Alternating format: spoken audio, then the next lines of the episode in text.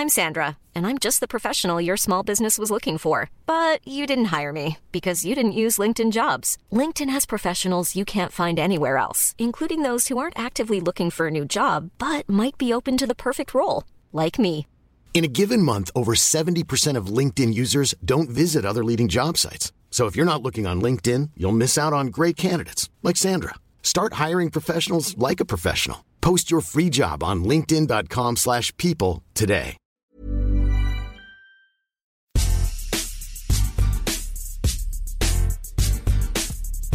Salut à tous et bienvenue dans ce nouveau numéro de Qui c'est le plus fort. Aujourd'hui, on va parler de football. On va parler de football français, de footballeurs fran- français et plus particulièrement d'un numéro, le 9. Qui est le meilleur avant-centre français euh, de l'histoire? Pour répondre à ces questions, je serai là, votre serviteur Maxime Dupuis, mais j'ai autour de moi trois avocats de grande qualité. J'ai Martin Mosnier, le Eric Dupont-Moretti euh, du barreau, le roi de la, la mauvaise foi. Salut Martin, comment ça va? Bah ça va, aujourd'hui pas besoin de mauvaise foi, donc euh, tout va bien. Je vais, je vais vous avoir, mais à la régulière, T'es sûr que tu vas y arriver ça? Oh, sans aucun problème. Ok, ça va. Glenn Cellier, pour moi Glenn Cellier, c'est le Robert Badinter des causes perdues. Il va défendre David Trezeguet apparemment, c'est ça Glenn? C'est exactement ça, et c'est pas du tout une cause perdue, c'est le choix du cœur, mais aussi le choix de la raison. Et enfin, un invité de marque bien connu des couloirs d'Eurosport, Ilyes Ramdani. Alors Ilyes, j'ai cherché un avocat pour toi, j'ai pas trouvé, j'ai envie de te laisser le choix, sinon c'est un avocat qui n'exerce plus, ce serait Nicolas Sarkozy. Est-ce que ça te va? Oh la référence, ça fait plaisir. Belle introduction, Maxime. salut, salut Maxime, salut tout le monde. Ilyes Ramdani, Maître, euh, hmm? Ilyes Ramdani bientôt euh, chez Mediapart pour essayer de faire tomber la République. En attendant, je vais essayer de faire tomber Glenn Cellier et, Ma- et Martin, et Martin Mosnier. Et moi Oh, aussi, tout de suite. Ah oui, oui, Maxime. Parce que vrai. Maxime défend quelqu'un quand même. C'est vrai, c'est vrai, mais comme tu l'avais pas encore introduit, j'attendais que tu nous expliques euh, de quoi tu allais parler. De quoi je vais parler? Ben, J'espère de la même chose que toi, mais peut-être pas des mêmes arguments. Donc, on va parler avant-centre, comme je l'ai dit en introduction. On va faire un premier petit tour de table avec vous trois. Euh, vous allez me dire, en- peut-être en une phrase, deux phrases, qui vous défendez pour le meilleur avant-centre de l'histoire du football français et surtout, pourquoi On va commencer par Martin Mosnier. Vas-y, Martin. Moi, je vais défendre le plus grand avant-centre français de l'histoire, celui qui a tout gagné, celui qui marquait le plus de buts, champion du monde, champion d'Europe, Ligue des Champions, il a tout gagné. Et voilà, c'est Thierry Henry, évidemment. Qui d'autre? Personne d'autre. C'est très bien. Glenn Cellier, toi, tu défends. Oh, J'ai un peu spoilé au début, Ouais. tu vas pouvoir le redire. Mais oui, évidemment, je défends David Trezeguet. Pourquoi? Tout simplement parce que quand on me dit qui est le meilleur avant-centre, quand on me parle d'avant-centre, je pense à David Trezeguet, au roi David, bah, pour son obsession du but, cette, euh, ce besoin vital de marquer qui, pour moi, doit caractériser le, un neuf. Ilyes Écoute, si je suis venu, Maxime, c'est pour défendre une cause contre laquelle je sais que vous vous élèverez bien vite dans ce débat, celle de Karim Benzema. Je, je suis venu vous expliquer, non pas vous convaincre, mais vous expliquer pourquoi il était le meilleur. on, on retrouve le, le là, le maître Ilyes qui va nous donner une leçon à tous. Parce que je confirme que tu n'arriveras pas à nous convaincre. Et ben moi, pour ma part, je vais tout simplement défendre le seul ballon d'or de la salle, c'est-à-dire euh, Jean-Pierre Papin, ballon d'or 1991, l'un des rares ballons d'or du football français. Voilà, on l'a un peu oublié, mais j'ai vraiment envie de parler de Jean-Pierre Papin. Et pour vous donner une petite anecdote, euh, avant l'enregistrement, j'ai parlé avec un, un journaliste euh, concurrent d'un média concurrent, et quand je lui ai dit, il m'a demandé qui tu défendrais en numéro 9, j'ai dit Jean-Pierre Papin, il m'a dit, eh oui, qui d'autre? Voilà, tout simplement. D'accord. On intrigue du coup. Ça t'intrigue Bah écoute Martin, puisque tu es d'accord avec ça, vas-y démarre sur euh, Thierry Henry. Explique-nous un peu pourquoi tu mets Thierry Henry plus grand avant-centre de l'histoire du football français. J'entends les moqueurs, j'entends déjà ceux qui vont me dire Thierry Henry, c'est pas un avant-centre. Euh, Ceux-là, je les invite déjà à regarder euh, les matchs à Arsenal. Je les invite à regarder le Mondial 2006. Je les invite même à regarder l'Euro 2000. Bref, d'abord, Thierry Henry, il a tout gagné. Euh, contrairement à Papa et Benzema, il a quelques titres avec l'équipe de France. Et quand Maxime, je connais ton amour des sélections nationales, je sais que tu ne restes pas insensible au palmarès de Thierry Henry. Euh, voilà, voilà hein, c'est celui, c'est le meilleur buteur de l'histoire de l'équipe de France. Champion d'Europe, évidemment, champion du monde, évidemment. Il a gagné une des Champions avec Barcelone. Certes, il n'était plus attaquant, mais malgré tout, quand on parle de Thierry Henry, on parle des invincibles d'Arsenal, on parle de la France à l'Euro 2000 et on parle du Barça de Guardiola. Trois références du 21e siècle, trois des plus grandes équipes du 21e siècle. Le point commun, c'est Thierry Henry. Évidemment, c'est aussi un buteur sensationnel. C'est simple, entre 2000 et 2010, il n'y a aucun attaquant, pas français, il n'y a aucun attaquant au monde qui a marqué plus de buts que Thierry Henry en Europe, je vais dire. Shevchenko, Raoul, Inzaghi, Trezeguet évidemment, ils sont tous très très loin derrière. C'est le meilleur buteur aussi hein, de nos quatre prétendants en carrière, Thierry Henry. Et quand on parle d'avant-centre, eh ben, messieurs, il faut quand même penser au but, il faut penser au palmarès pensez aussi à ce qu'il incarne. Euh, là, je n'ai pas besoin de parler. Il y a une statue qui parle pour lui hein, du côté d'Arsenal. C'est le seul, hein, je crois, là aussi, à avoir une statue. Bref, Thierry Henry, c'est la classe absolue. C'est ce qui se fait de mieux dans l'histoire du football français et de très, alors de très, très, très, très loin. Et pour être tout à fait franc, je ne comprends même pas qu'il y ait débat. Convaincu par la démonstration de Martin Mossier? Moi, j'ai un petit, un petit bémol, c'est ça. En gros, c'est ce que tente de euh, Martin essaye de nous convaincre là-dessus. Mais pour moi, Henri, c'est pas juste un avant-centre. Pour moi, c'est vraiment un attaquant. C'est un attaquant formidable. Et c'est peut-être euh, mon, petit bémol, c'est que là, on parle, le débat, c'est sur un avant-centre pur et dur. Euh, et j'ai du mal à résumer Henri au fait d'être juste un pur avant-centre. Pour moi, il est bien plus que ça. À Barcelone, il jouait sur un côté gauche. à Monaco aussi, parce qu'il y avait un certain terrain très aigué devant. Donc c'est plus par rapport à ça, moi j'ai un peu de mal là-dessus. oui, mais alors juste, Glenn, juste, juste euh, mais alors pourquoi Trezeguet du coup il était tout le temps remplaçant dans en équipe de France? Bah, Parce qu'Henri joue en pointe. Alors sauf si bah Trezeguet n'était pas, toujours en pointe. Bah, Coupe du Monde 2006 par exemple, Trezeguet il joue pas parce que c'est Henri. Totalement. Euro parce que c'est un choix. Mais là c'est un autre débat, c'est avec Raymond Domenech. C'est pas parce Trezeguet en gros, il y avait un problème d'incompatibilité entre Raymond Domenech et David Trezeguet, on le sait. Et du coup, voilà, son style de jeu aussi, le, style de jeu de Domenech n'allait pas euh, aussi avec euh, le style de Trezeguet, c'est-à-dire que euh, Domenech aimait jouer bas. Et, oui, mais l'avancement, c'était Thierry Henry. Bah oui, parce que le style de jeu de Domenech, parce que le style de jeu de Domenech allait mieux au style de jeu de, de Thierry Henry. Mais c'est pas parce qu'il est plus complet que les autres que ça en reste pas moins un avançant. C'est comme Karim Benzema. il est non, non, je dis juste que j'ai du mal à le réduire à ça et que pour moi, un vrai, un pur, pur avant-centre, c'est. Je ne réduis pas à ça, mais ça reste un avant-centre. Moi, pour moi, Thierry Henry est le meilleur attaquant de l'histoire du football français. C'est ça. Mais Ce n'est pas, le meilleur avançant de l'histoire du football français, tout simplement. C'est qu'en avançant pur et dur, le meilleur français, le meilleur français n'est pas lui, parce que encore une fois, il est bien plus que, que ça, c'est-à-dire qu'il dépasse évidemment euh, ce caractère-là. Et ce qui est pour la carrière, évidemment, la relation avec Trezeguet, euh, oui, en effet, il l'a, dire, il l'a, il l'a tué parce qu'il avait tout simplement, il est plus talentueux, tout simplement. Si c'est aussi dire le plus talentueux, évidemment, là dans la liste des quatre, le talentueux pur, je pense qu'entre euh, Henry et euh, Benzema, il y a quelque chose. Et voire même, il y en a un qu'on n'a pas mis qui, pour moi, était sûrement beaucoup plus talunteux, c'est Nicolas Nelka. Mais ça, c'est encore une autre histoire. Mais en effet, après, pour ce qui est pour la machine à but, je suis d'accord avec toi. Mais par exemple, euh, je ne vais pas spoiler ce que je vais dire après sur Jean-Pierre Papin. Il a marqué une vingtaine de buts, parce que je suis allé vérifier aussi, de plus que Papin en carrière, mais en 130 matchs de plus. Donc, ça dit aussi la différence de. Ouais, mais Thierry Henry, il n'a pas, pas, fini sa carrière à l'Union sportive de l'Èche Cap Ferré. Ouais, il est parlé, parti au, New York Aux États-Unis, C'est pas forcément.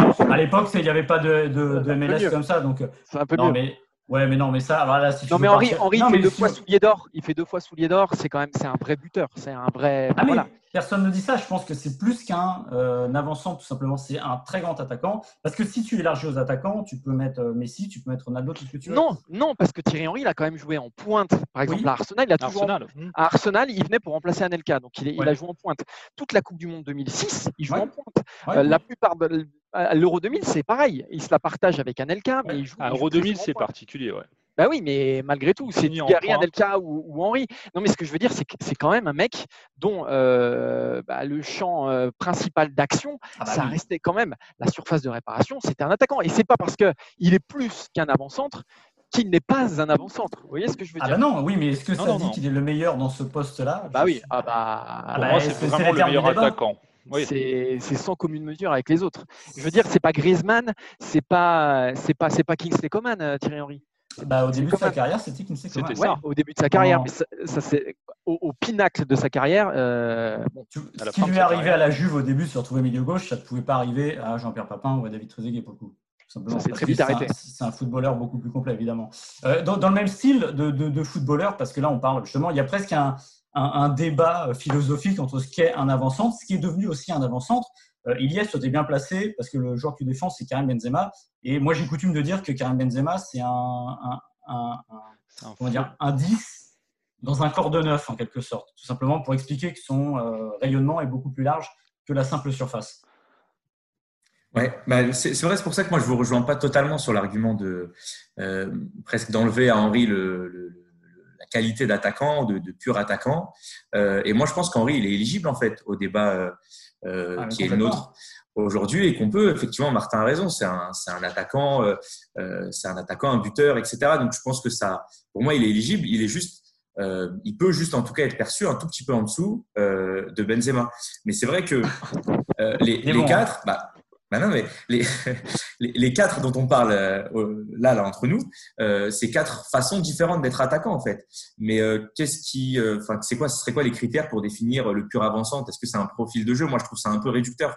les, les, quatre ont joué attaquant, les quatre ont marqué des buts, les quatre étaient plus souvent attaquant dans la qu'ailleurs.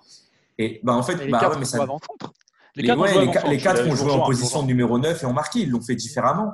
Mais à partir du moment où ils ont joué au même poste et ils ont marqué des buts tous les quatre, et c'était leur principal rôle dans l'équipe, euh, pour moi, voilà, ils sont, comparables. mais sur ce que tu dis, Maxime, sur le, le 9 qui est 10, bah, en fait, c'est un peu. Enfin, Messi, dans l'autre sens, c'est un peu pareil aujourd'hui. Euh, il joue un peu comme un 10, mais finalement, une, c'est le meilleur buteur de l'équipe. Donc, je pense que c'est l'évolution du football qui veut ça.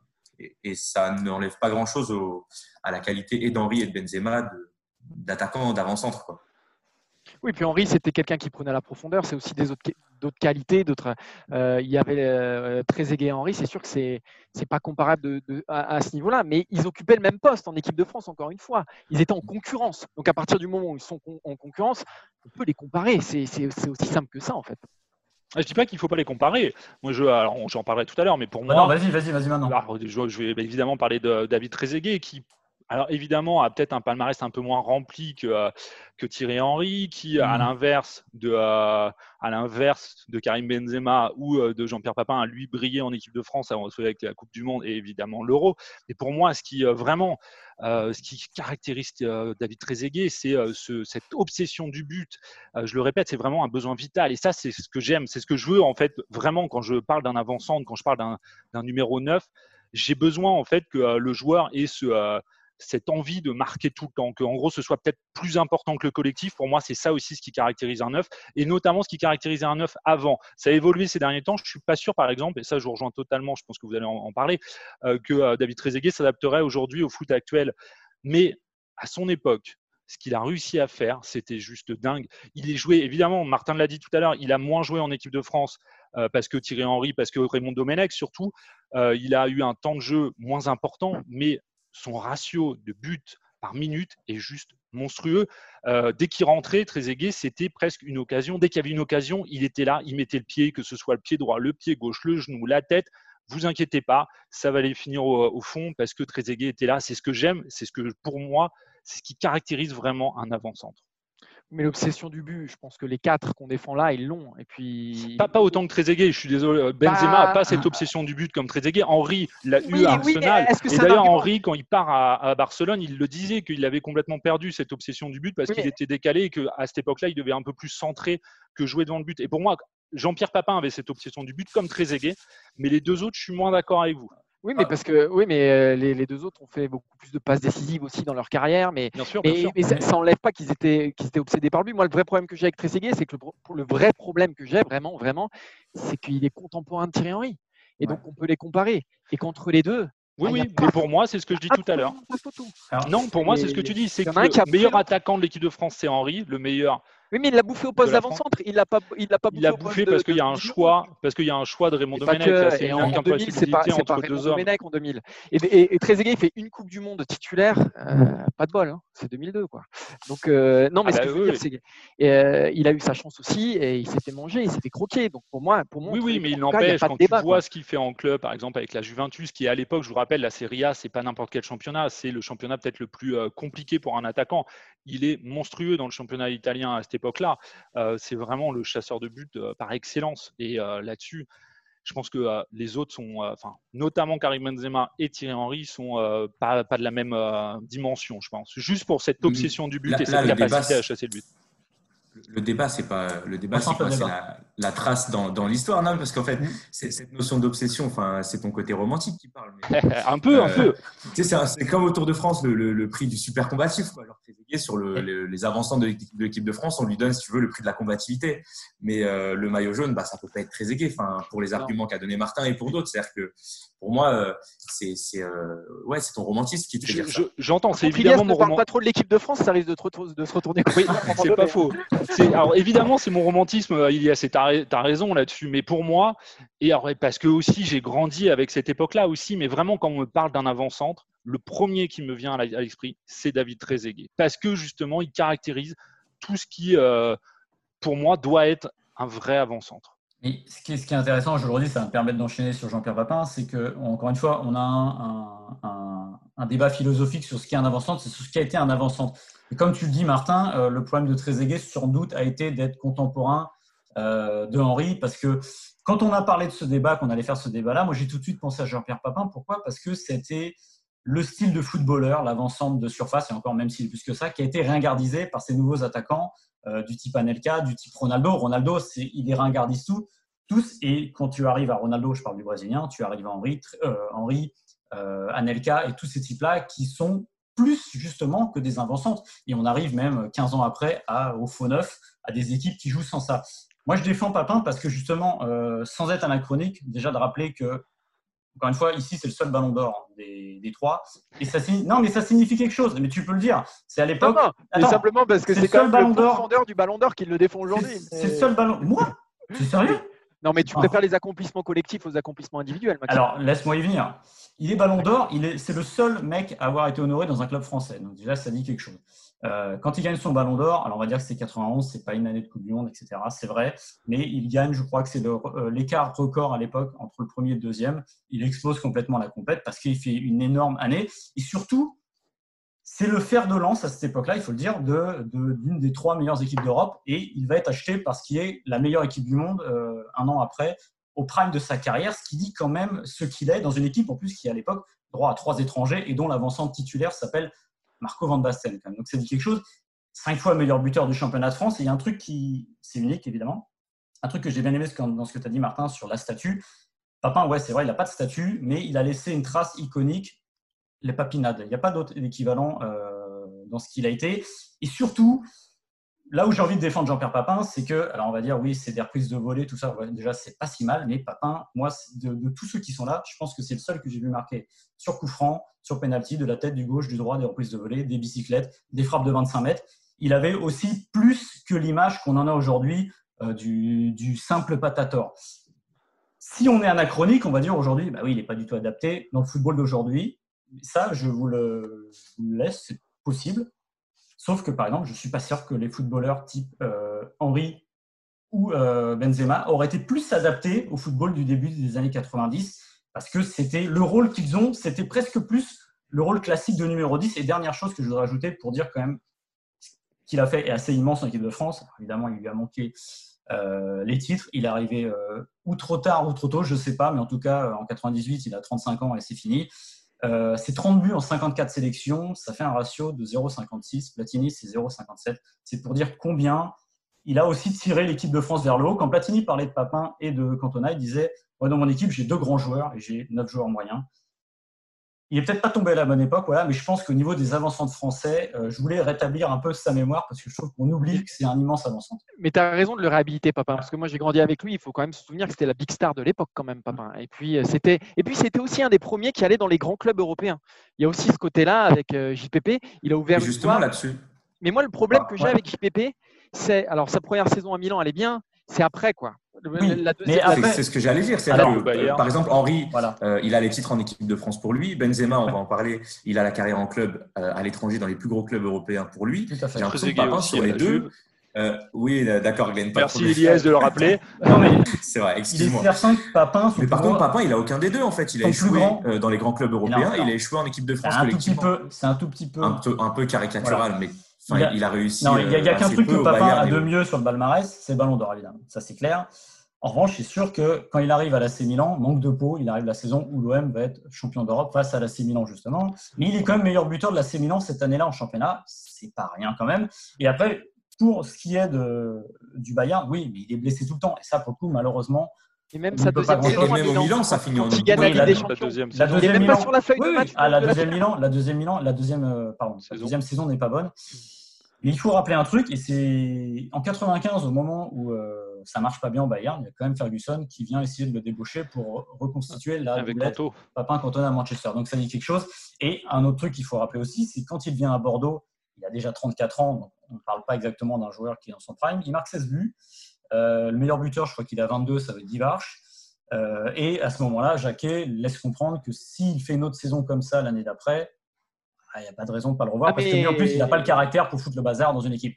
Avec des six, Papin, c'est le meilleur attaquant français de l'histoire. hein. Ah bah, Il n'y a il a Mais- pas qu'avec des signes. Il n'y a pas qu'avec Avec des des signes. six. Avant-centre ou Non, moi, le attaquant problème que j'ai avec. Papin, le- le problème que j'ai avec Papin, c'est qu'il, malgré lui, ça je suis d'accord avec toi, il a le talent, il a tout, il marque énormément de buts. Malgré tout, quand on se retourne, il incarne un tout petit peu euh, pas la, la mauvaise période du football français d'un point de vue international, équipe de France. Oui, il gagne le Ballon d'Or, oui, mais tu vois, il échoue, il échoue, il échoue quand même malgré tout. Si on regarde la, la big picture euh, dans les, dans les clubs internationaux, il échoue quand même malgré tout. En équipe de France, oui, en 86, Alors- mais pas la, c'est pas le premier choix. Après, c'est- c'est pas terrible.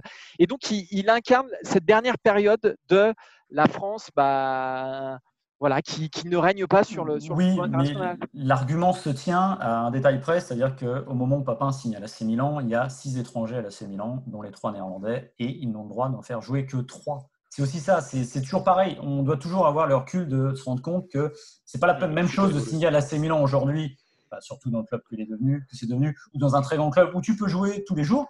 S'il n'y a pas de problème d'étrangers, tu mets Papin et Van Basten en même temps. Tu n'es pas obligé de mettre Gullit sur le banc. Ouais. Mais je suis d'accord avec toi, mais le problème, c'est que là, si on, on, on recentre sur notre débat, Hmm. Henri, il incarne Arsenal. Vraiment, Oui, il incarne Arsenal, je- c'est lui. Non, mais Alors- il n'incarne pas euh, Milan, le Bayern Munich encore moins. Trezeguet, la Juve, je suis pas C'est le certain. meilleur buteur de l'histoire euh, étranger de la Juve. Ouais, Ouais. mais je pense qu'il y a plus Del Piero à cette époque-là qui, qui Mais l'incarne. Mais bon, peut-être, pourquoi pas. Non, non, je parle pas d'incarnation. Je suis d'accord et Real, c'est Ronaldo. Oui, mais Cristiano. il est Après, Arsenal, c'est un peu moins fort que ces, que ces clubs-là aussi. En fait, certain. avoir une statue Arsenal quand tu compares à des mecs qui ont joué au Real à la Juve, Oui. euh, en fait, c'est une question d'échelle. Là, on parle du foot français. C'est- à l'échelle de mon club à Aubervilliers, peut-être que j'aurais une statue. Ah, Ça mais attends, on encore. de Ligue des Champions, Mais Non, non, mais mais, tu ne peux pas comparer complètement la Arsenal à cette époque-là Et- le Real.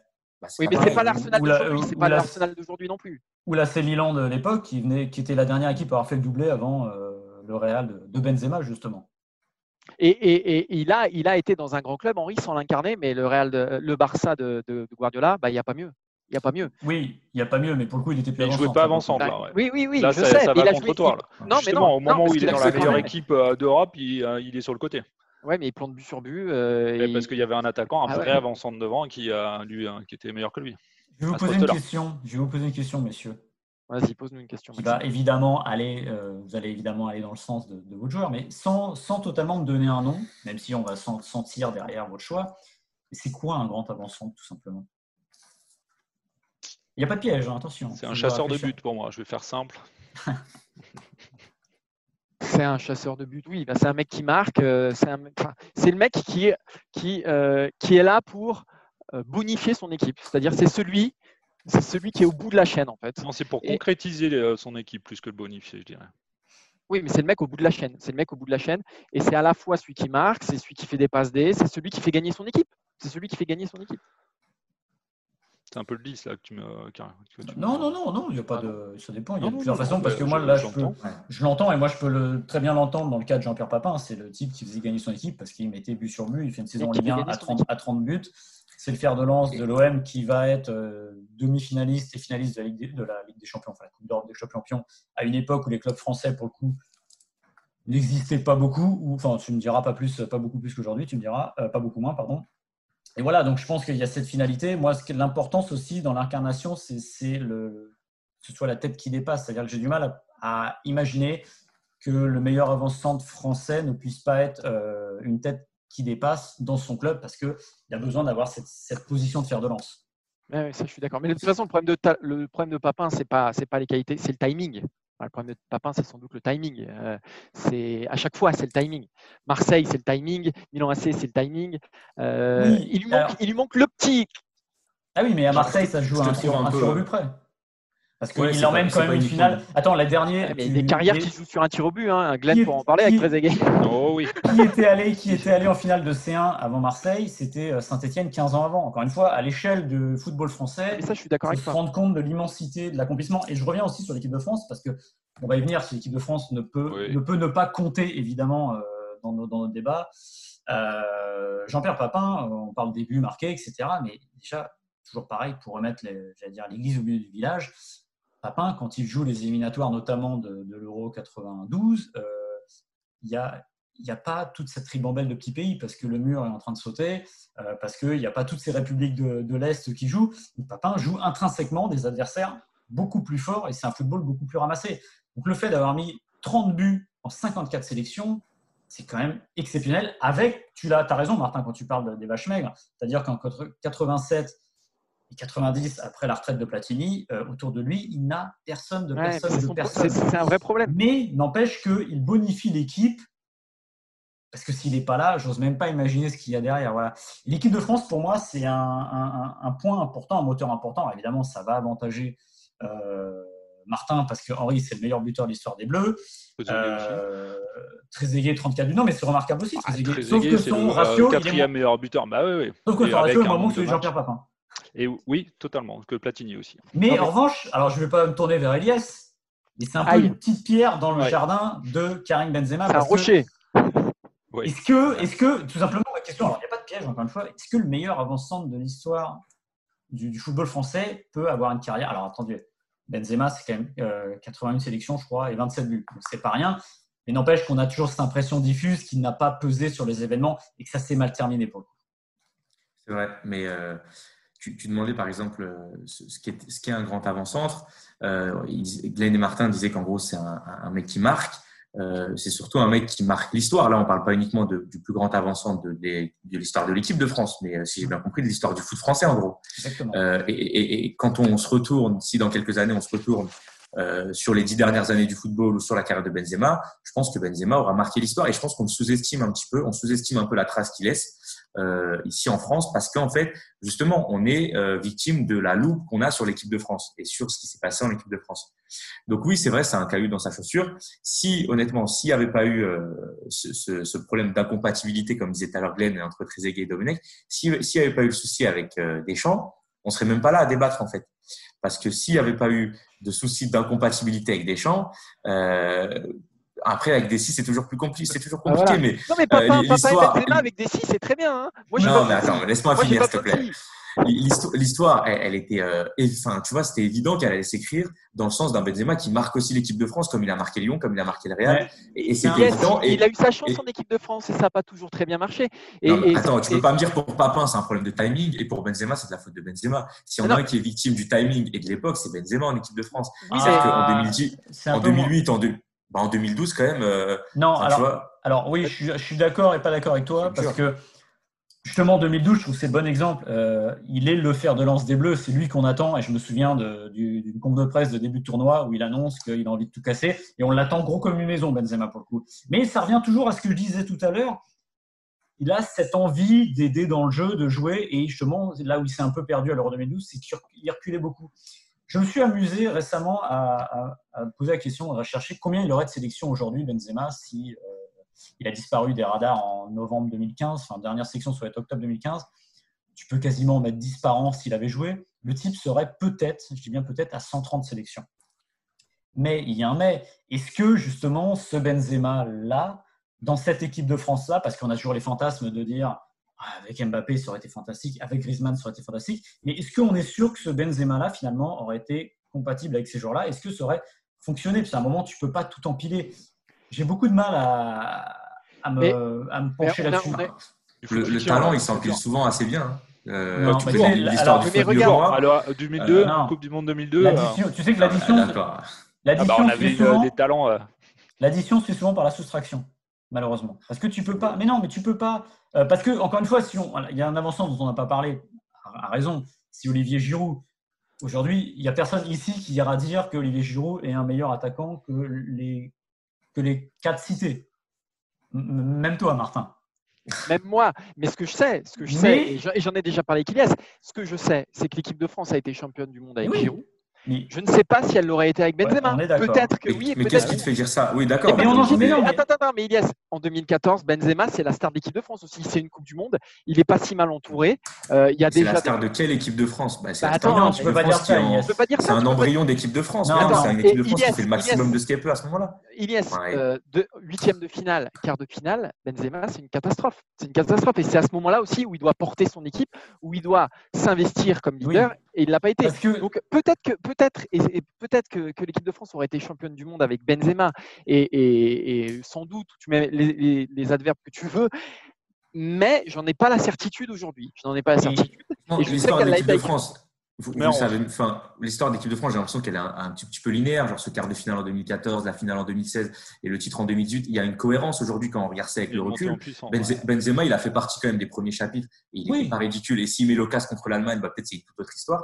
Mais tu vois, je vois aucune raison, euh, euh, comment dire, raisonnable de dire, euh, aucune raison raisonnable, c'est un peu un pléonasme, de dire que en 2018, il aurait été préjudiciable à l'équipe de France. Tu vois, ça paraît logique. Je dis pas qu'il aurait été préjudiciable. Son talent et ce qu'il a fait, il aurait été dans le sens de l'histoire et dans le sens de ce titre. Tu vois, aujourd'hui, il n'y a rien qui permet de dire l'inverse. pour aller dans le sens d'Iliès, en plus, euh, Benzema a évolué aussi. C'est pas un débat, c'est pas un débat sur Benzema et l'équipe de France. Mais juste, moi, j'ai la question que je me pose et j'ai pas la réponse. Je ne sais pas où je mets Benzema dans cette équipe de France là. Euh, celle de 2018, c'est-à-dire dans. Alors tu vas me dire, Matuidi joue milieu gauche. Oui, mais c'est peut-être pour ça qu'elle gagne aussi la Coupe du Monde. Je ne sais pas comment je l'aurais intégré, voilà, typiquement. Mais, en attaque? Et, mais où? À, la place, d'Olivier Giroud Non, mais enfin, c'est-à-dire que. Ah ouais, bah pour moi, après, ah, c'est pas le débat, mais forcément, ça, forcément, c'est peut-être une autre animation dans les détails, mais c'est-à-dire que Benzema, c'est un mec qui aurait fait jouer Mbappé, qui aurait fait jouer Griezmann, euh, très bien. Mais en tout cas, de toute façon, on ne sera pas d'accord là-dessus, parce qu'on a parlé des. Pour revenir au débat, pour revenir au débat, on est d'accord que, ça manque quand même les, euh, cette équipe de France dans son parcours. Pour, pour être le plus grand avant-centre de l'histoire. Exactement. C'est-à-dire que voilà, j'avais commencé par là en vous disant qu'en gros, sans ça, euh, sans ce petit caillou dans la chaussure, il n'y avait même pas de débat pour moi aujourd'hui. Mais même avec ce petit caillou dans la chaussure, euh, on, l'a pas, on l'a, pas dit aujourd'hui, enfin on l'a peu dit aujourd'hui, mais Benzema, faut quand même rappeler, euh, c'est quatre Ligues des Champions, c'est le meilleur buteur français de l'histoire de la Ligue des Champions, euh, c'est un mec qui a marqué le Real Madrid, meilleur passeur de l'histoire du Real, quatrième ou cinquième, je crois, meilleur buteur de l'histoire du Real. Enfin, ces accomplissements de carrière, on n'en a pas parlé aujourd'hui. Je, c'est quand même c'est imposant, quoi. C'est impressionnant, c'est important. Et en termes de longévité, par rapport aux mecs dont vous parlez, qui parfois ont eu euh, euh, des coups de moins bien, qui parfois ont eu des échecs dans certaines expériences, qui parfois n'ont pas réussi à garder leur niveau de jeu euh, au même standard, Benzema, en termes de longévité et de régularité au plus haut niveau, c'est impressionnant. En, bah, ça n'a pas toujours été fantastique. évidemment, ça n'a pas toujours bah été. Bah ça n'a pas, non plus toujours été le leader du, du Real. Non, le vrai problème. Mais pourquoi est-ce que ça devrait être le leader du Real c'est pas lui qui incarne les succès du Real. Et les oui, mais on parle de quoi? On parle, Tout à l'heure, on parlait d'obsession, là, on parle d'incarnation. Moi, je vous bah parle oui, mais de talent et de football. Non, mais t'englobes tout. T'englobes tout. Mais oui, mais, mais non, mais peu importe l'incarnation. C'est-à-dire que quand tu as un Cristiano Ronaldo qui est euh, un des deux meilleurs joueurs de, de, de, de, cette génération de footballeurs, bah oui, forcément, tu n'es pas l'incarnation ultime. Bah ouais, mais, Thierry Henry, ça a été le meilleur joueur de sa génération. De sa génération. De sa génération, non. De sa génération, je dirais pas. Ah bah, ah, le ballon d'or déjà pourrait. Ouais. Ouais, d'accord. Donc Nedved, il fait une meilleure carrière. Cannavaro, il fait une meilleure euh, carrière. Non, mais pour le meilleur joueur de sa génération, euh, il faut quand même bah, avoir un ballon d'or. Général... Je suis quand même d'accord. Hmm. Bah, ou alors, ah, sur alors je sais qu'il a pas, il a eu des problèmes, mais bon, je me fais comme Ronaldo devant, le Brésilien. Oui, oui, mais c'est ouais, ouais, mais pour moi Ronaldo c'est pas vraiment cette. Ouais. Ah, si, c'est la même. Un, un, an, un an, un an. Ouais, ouais, ouais, ouais, ouais, ouais, ouais, ouais, Peut-être meilleur joueur de son année de naissance alors, de son mois de naissance peut-être. non, je te charrie, c'est bon. non, mais pour moi il manque ça à Benzema. Après, oui, mais moi je le mets en numéro 2 Benzema. Hein, donc. Euh... Et, footballistiquement, pardon, mon dernier argument, c'était quand même que footballistiquement, euh, euh, j'ai parlé de la régularité, de la longévité et tout au plus haut niveau, et puis du palmarès, mais quand même footballistiquement, pour moi, c'est le plus complet des quatre dont on parle. Ça veut dire que euh, l'obsession du but, Martin, tu le disais toi-même tout à l'heure, il l'a aussi, il l'a comme en fait les trois autres, mais en termes de, de, de, de profil footballistique, de qualité technique, athlétique, tactique, je trouve que c'est le l'aboutissement du poste de numéro 9. Quoi. Euh, tous, les 9 sont pas comme ça, évidemment, mm. il ne faut pas qu'ils le soient, mais je trouve que c'est le plus complet des quatre. Et c'est quand même important de noter. Pour moi, c'est le meilleur footballeur des quatre, en fait. Je, je te rejoins, je, te rejoins totalement sur, la, oui, sur le côté polyvalence et, cette, et même cette, cette façon de s'adapter au jeu de Ronaldo pour être le complément idéal de Ronaldo est juste euh, mm. magique. Enfin, de toute façon, pour voir que c'est un meilleur footballeur, je veux dire, euh, intrinsèquement, il suffit de l'imaginer. Euh, tu prends les quatre qu'on a donnés là, fais-les reculer tous d'un rang, mets-les au milieu de terrain tu es à peu près sûr que celui qui s'en sortirait le mieux devant Henri, oh, c'est Benzema. Trezeguet, ça serait pas mal. Hein c'est un avant-centre, c'est ça, c'est un pur avant-centre, c'est justement le débat. voilà, on a remis, une pièce dans la machine. Ouais, celui qui s'en sortirait le mieux, c'est évidemment Benzema, parce ah, oui. imaginerait très bien. Parce que c'est un faux avant-centre. En, 8 ou en 10. On s'est bien amusé, vous vous êtes bien amusé. Avec, euh, vous avez tous joué un rôle, c'était sympa, mais bon, maintenant peut-être mériter aux gens. avec Maître Badinter, euh, c'est lié. Ah oui. Messieurs, je pense qu'on a fait le tour. Euh, je pense que on n'a pas réussi à se mettre d'accord. C'était un peu le, but et l'idée. Malgré ce qu'en pense Martin et qui va les claironner sur tous les toits euh, pendant tout le week-end en attendant la sortie du podcast. Euh, en tout cas, c'était très sympa de parler avec vous, de parler de Henri, de Jean-Pierre Papin, de Trezeguet et de, Karim Benzema. Ce fut un plaisir. Ilyes, on va te laisser le mot de la fin, comme c'est toi l'invité. Et on est sûr que tu vas conclure de la meilleure des manières parce que ah, bah. le sens des mots, le sens de la formule, on a envie de t'entendre. Ah, toi, tout à l'heure, tu nous as demandé, je peux donner les coulisses, tu nous as demandé quelques minutes pour préparer l'intro. Moi, tu le prends au dépourvu comme ça sur la conclusion. C'est pas très fair play. Non, ce que je peux dire, c'est que ce type de discussion, on les avait, euh, j'ai eu la chance de passer euh, un certain nombre de temps, enfin, un certain temps avec vous. On les avait comme ça, euh, régulièrement au bureau, à la machine à café, etc. C'est bien que ça devienne un, un, podcast. Je suis content de voir qu'aujourd'hui, les gens peuvent en profiter de ces discussions. Et donc, ça m'a fait évidemment plaisir de les retrouver. Tu es, juste, juste, en train de dire que c'est le café du commerce. Donc non, non, non, non. je suis en train de dire que les discussions de café et d'Eurosport ont le niveau d'un podcast de haute qualité. C'est différent. c'est gentil. Et ça, ça serait une superbe punchline euh, pour vendre l'émission sur les réseaux sociaux. N'hésitez pas quand vous avez besoin. J'espère que tu nous inviteras sur Mediapart pour discuter Nico Sarko. ça, sera un peu moins euh, enflammé, intéressant, enfin en tout cas ah, marrant. Intéressant, je crois. Intéressant, ouais. Un peu moins drôle, mais avec plaisir. Merci messieurs. Déjà, avant, de se quitter, euh, puisqu'il n'est de bonne compagnie qui ne se quitte, euh, on va rappeler comment euh, retrouver le podcast sur toutes les plateformes. Je ne vais pas vous lancer la patate chaude parce que si je vous le donne comme ça dépourvu, vous ne donnerez peut-être pas les bonnes plateformes. Alors on va dire Apple Podcast, Acast, Deezer, Spotify, entre autres. Vous mettez 5 étoiles, c'est important parce que comme ça, vous pourrez facilement retrouver le podcast dans les classements et surtout vous vous abonnez, comme ça vous recevez chaque semaine euh, le nouveau podcast et vous aurez peut-être la chance de revoir Ilyes Ramdani dans une prochaine édition de ce podcast. Qu'est-ce que je peux vous souhaiter? Ben, euh, Une excellente euh, fin de journée. Et puis, je vous dis à lundi prochain pour une prochaine édition de Qui c'est le plus fort? Salut Salut, salut.